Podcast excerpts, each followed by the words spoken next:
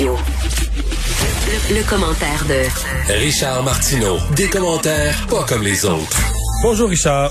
Salut Mario, écoute, toute une bombe atomique qui a éclaté aujourd'hui dans le milieu de la télé Oui. là, avec ces accusations portées contre le coproducteur jusqu'à il y a quelques minutes. Là, il l'est plus, de tout le monde en parle. Est-ce que c'est quelqu'un que, fais- tu, que tu connais, toi, que tu as Ben, croisé? écoute, là, euh, quand tu fais de la télévision, là, écoute, et, moi, Ben, moi, je fais de la télé, je connais beaucoup de producteurs, puis lui, je le connaissais pas. Ah, non, Écoute, quand euh, je vois son visage, je me dis, je l'ai peut-être déjà croisé là, dans un cocktail d'après-gala, quelque chose, mais je le connais pas du tout. là. Je, je- Ah oui, je, je l'ai croisé à quelques reprises. Il était assez connu. Écoute, Ben oui, il était très connu. nouvelle- Très connu. C'est une nouvelle qui est aussi grosse que que celle que tu sais quand Guy Cloutier avait été arrêté. Là, c'est, c'est les gens sont vraiment sonnés.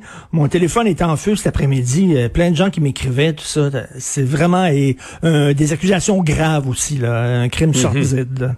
Oui, mais je comprends. Production de, de matériel de pornographie, voix de fait qui s'ajoute aux agressions sexuelles, qui est déjà très grave, là, mais t'ajoutes les voix de fait, t'ajoutes la production de matériel, tu te dis, wow, on est dans quoi, là? Oui, Mario, je voyais passer sur les médias sociaux, il y a des gens, même des amis qui m'ont écrit en disant, donc qu'est-ce qui se passe dans le, dans le milieu du showbiz?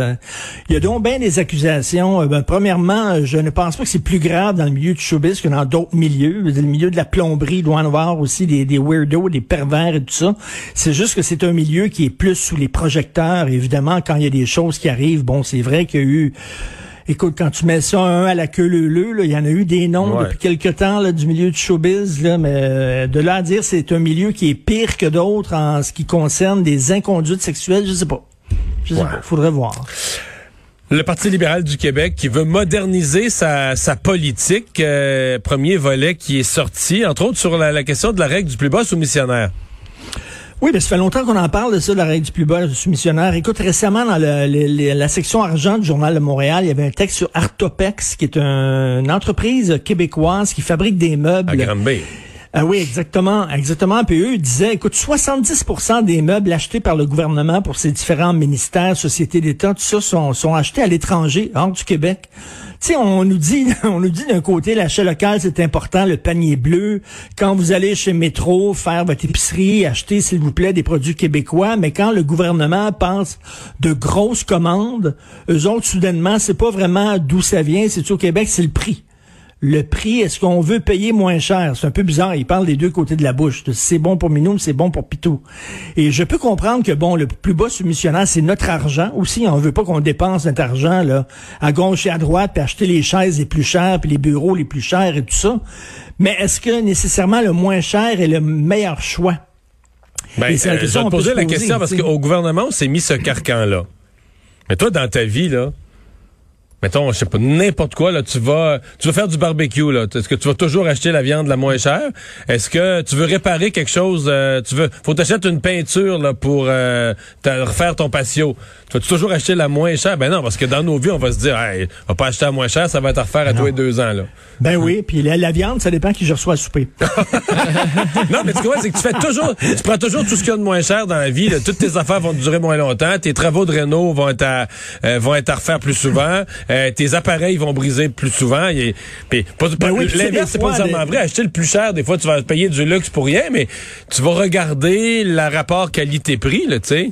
Ben tout à fait, parce que des fois tu peux acheter moins cher, mais tu dois l'acheter souvent parce qu'il brise souvent.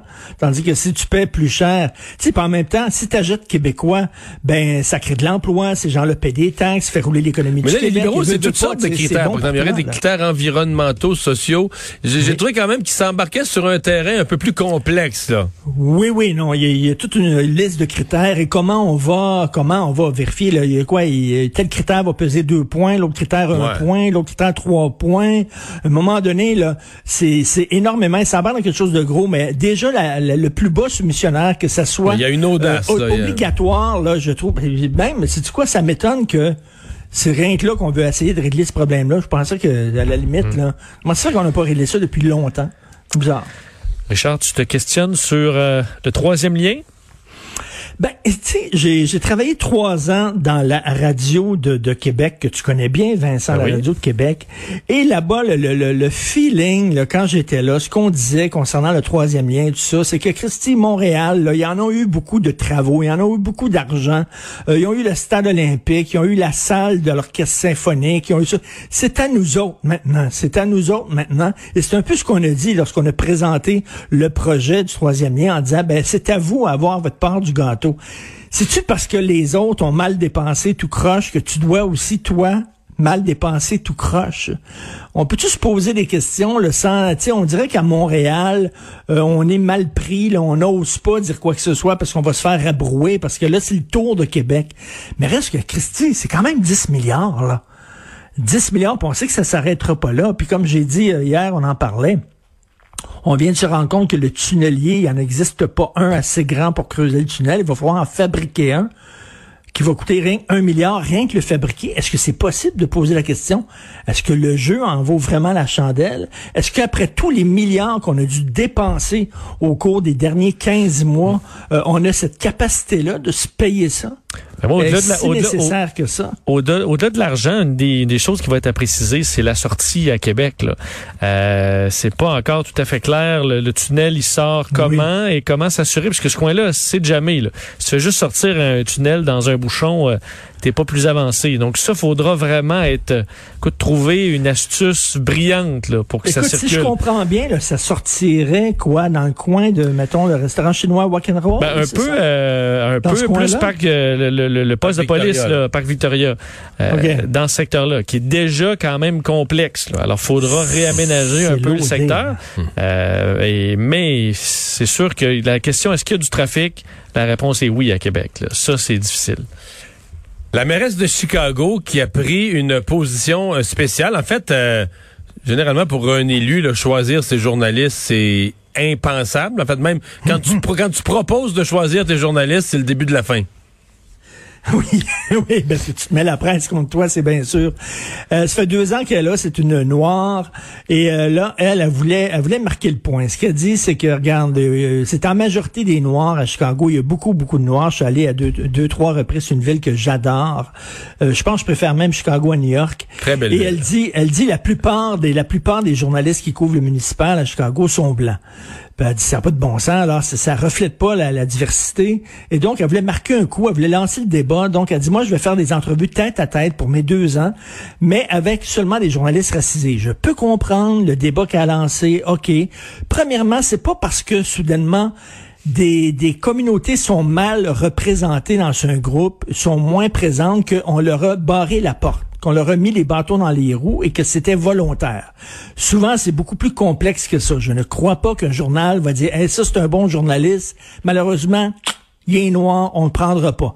J'ai énormément de difficultés à croire ça. Je trouve que ça, c'est très simpliste comme réponse. Mais cela dit, le débat peut être lancé, la question peut être lancée. Euh, il y a eu des, des pourcentages, il y a eu des études en disant il y a très peu de journalistes racisés. Peut-être que la question peut... Mais tu fais pas ça. Tu commences pas à choisir tes entrevues et les par, par la race des gens. Écoute, tu tires dans le pied, tu deviens toi-même raciste, tu choisis toi-même selon la couleur de la peau, selon la pigmentation, et tu ne réponds pas au racisme. Si tu crois qu'il y a du racisme dans le journalisme, tu ne réponds pas au racisme par le racisme. Voyons, comme on dit en anglais, two wrongs don't make a right. C'est quoi cette affaire-là? Là? C'est comme euh, si euh, qu'elle lance le débat, qu'elle dise, moi je trouve, comme mairesse, à un moment donné, dans un point de presse, qu'elle écrive un texte. Là, qu'elle mette une, pré- mette ça. pression sur les propriétaires des médias pour diversifier leur salle de presse et ceux qui, ou à la limite ceux qui couvrent le municipal. là. Ben oui, c'est ça. Mais choisir ces journalistes là. là, c'est euh, wow. Écoute, c'est quelque chose. Et ce qui me conforte, par contre, c'est qu'il y a une association de journalistes, de journalistes noirs aux États-Unis qui ont dit, on comprend où elle veut